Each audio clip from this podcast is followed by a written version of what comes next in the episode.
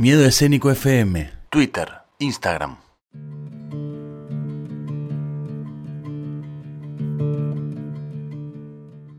El tiempo está después. La guerra de la sed. En realidad deberíamos decir ya directamente el genocidio contra los paraguayos.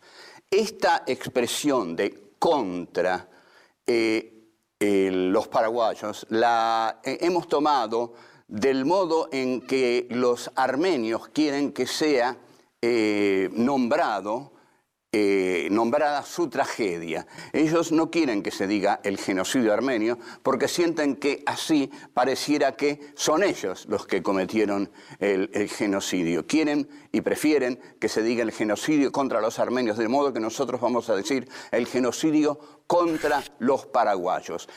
La guerra de la Triple Alianza no había logrado aplastar las ambiciones de Paraguay ni siquiera disminuir su orgullo nacional para un país cuya población había sido diezmada, conservaba un sentido del orgullo en proporción inversa a su pérdida.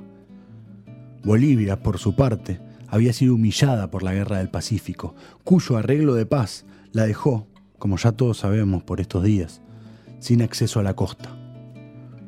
No solo era pobre, sino que además había quedado sin esa tan deseada salida al mar. A principios del siglo XX, más territorio, esta vez en Acre, fue anexionado por su vecino oriental, Brasil.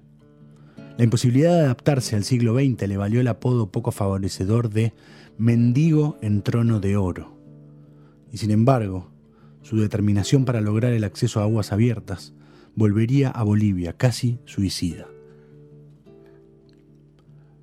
Tal vez no fue hasta fines del siglo XIX que el Chaco tuvo alguna importancia para Paraguay. La inversión extranjera desde la Argentina había reforzado la economía del país, aunque le daba excesiva influencia a su vecino, en Asunción. En la década del 20, la cuestión del Chaco se convirtió en prioridad nacional para los intelectuales bolivianos y paraguayos. Después de los inevitables ruidos del sable, la guerra estalló en el 32 y fue librada en el calor y la aridez de la región. Como un soldado sobreviviente recordaría más tarde sobre la guerra de la sed, Alguien debería abrir una ventana en algún lugar para dejar entrar el aire. El cielo es una piedra enorme bajo la que el sol está aprisionado. Aunque superados ampliamente en número, los paraguayos conocían el país y tenían un alto sentido del patriotismo, sentimiento que estaba ausente en su enemigo. Comandado por el tácticamente incapaz prusiano Hans Kuhn, director técnico, los aborígenes de las tierras altas estaban poco acostumbrados a pelear en un terreno tan extenuante. Con toda superioridad técnica, Bolivia no logró ponerse a la altura de las tácticas de guerrilla de su vecino. En julio del 35 se declaró un armisticio, justo cuando Bolivia estaba por rendirse. Para Paraguay, esta victoria moral no hizo más que exacerbar su sentido del excepcionalismo. El escritor y político Justo Pastor Benítez consideró que esa guerra era necesaria, a pesar de la pérdida de alrededor de 30 a 40 mil paraguayos. El país necesitaba un hito que indicara el fin de la decadencia y concluyera el proceso de la demarcación territorial. Una victoria que reavivaría la fe, que había estado durmiendo, que iba a despertar las fuerzas morales que yacen en las profundidades de la historia. Los comentaristas latinoamericanos buscaron explicar los orígenes de la guerra en relación con la explotación de los recursos de petróleo, promovida por los intereses regionales de la Royal Dutch Shell y la Standard Oil de Nueva Jersey. Esto le daría a la guerra del Chaco un barniz antiimperialista, aunque las causas eran mucho más complejas. Con sus ambiciones territoriales ya bajo control, Bolivia empezó a volverse a su interior. El final del viejo orden político produciría un ambiente más reflexivo, en el que las cuestiones de la propiedad de la tierra y el sufragio universal deberían ser tratadas. No obstante, la actitud argentina para con Bolivia seguía siendo de menosprecio. En su estudio psicológico de la Argentina, Radiografía de la Pampa, de Ezequiel Martínez Estrada, también se refiere al país vecino. Su pueblo es nuestro pueblo, más lejos de Europa, cree que solo puede defenderse buscando en el agua como un sustituto del hierro. Sobre todas las razones sentimentales y diplomáticas, Bolivia es un absurdo. Hmm, polémico pensamiento, ¿no? Pero vamos a lo importante, a lo que a este programa y a esta sección le compete. La guerra del Chaco puso fin al fútbol local en ambos países, pero iba a permitir que el fútbol paraguayo floreciera en el exterior. En la década del 30, la Argentina tenía la mejor liga del continente, pero su jugador más talentoso era paraguayo, Arsenio Erico, un dios del fútbol. Entre el 34 y el 46 jugó 325 partidos para Independiente y anotó 293 goles, un récord de todos los tiempos para el fútbol argentino. Erico había atraído la atención de los argentinos por una casualidad del destino. Al principio de la guerra, los mejores jugadores del país se habían ofrecido para el servicio militar. Cuando Erico se incorporó a su unidad en Puerto Casado, de inmediato su social al mando lo envió a Asunción se decidió que Erico serviría mejor a su país dentro de la cancha que fuera de ella. Pronto ingresó al equipo de la Cruz Roja, reunido por la Liga Paraguaya de Fútbol. Para recaudar dinero destinado al esfuerzo bélico, el equipo visitaría Argentina y Uruguay, donde jugaría 26 partidos. Durante la etapa argentina del viaje, Erico impresionó tanto a Independiente que el club de Avellaneda pagó 5 mil pesos por su transferencia.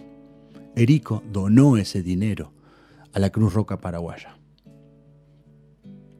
Pero no fue el único. Otros jugadores ya habían hecho el viaje al sur. En el 27, Manuel Fleitas Solich se convirtió en el primer paraguayo en jugar en la Argentina. El brujo jugó para Boca Juniors donde dominó como impenetrable mediocampista, motivando al club para el campeonato del 30. Pero su carrera se vería reducida por una lesión, aunque iba a iniciar una exitosa y próspera carrera como director técnico, en el Flamengo y en el Real Madrid. En el 34, Constantino Urbieta Sosa, que se había trasladado a la Argentina para jugar en Newell's hacía tres años, viajó a Italia para jugar en la Argentina. Delfín Benítez Cáceres tampoco estuvo en la guerra, pero se convirtió en un héroe para las tribunas de Boca. En 1934 cambió la camiseta albirroja por la albiceleste para representar a la Argentina. Las actitudes cambiantes respecto de la nacionalidad no se reducían a Italia. También estaban aquellos que se quedaron. Aurelio González, el principal goleador del Campeonato Sudamericano de 1929, rechazó una lucrativa propuesta para jugar en San Lorenzo. Su compañero de equipo, en Olimpia, Rogelio Echeverri, se distinguió como piloto al derribar a un as boliviano en combate aéreo. Con el cese de las hostilidades, se jugó un amistoso entre soldados paraguayos y prisioneros bolivianos en Pirayú. En esta ocasión, los paraguayos ganaron y los jugadores terminaron el partido abrazándose. Para los soldados bolivianos que volvían de la guerra, la bienvenida fue silenciosa. En contraste, los miembros de la delegación atlética del país que salió última en el medallero de los primeros Juegos Bolivarianos del 38 fueron recibidos como héroes que regresaban al hogar. La década fue de Erico, el paraguayo de oro, admirado por Alfredo y Stefano quien más tarde iba a recordar. Era un maestro del gol, un bailarín, un genio para cabecear y para pegar de taquito. Erico no corría, se deslizaba. Erico era acrobático se movía como un bailarín cuando corría.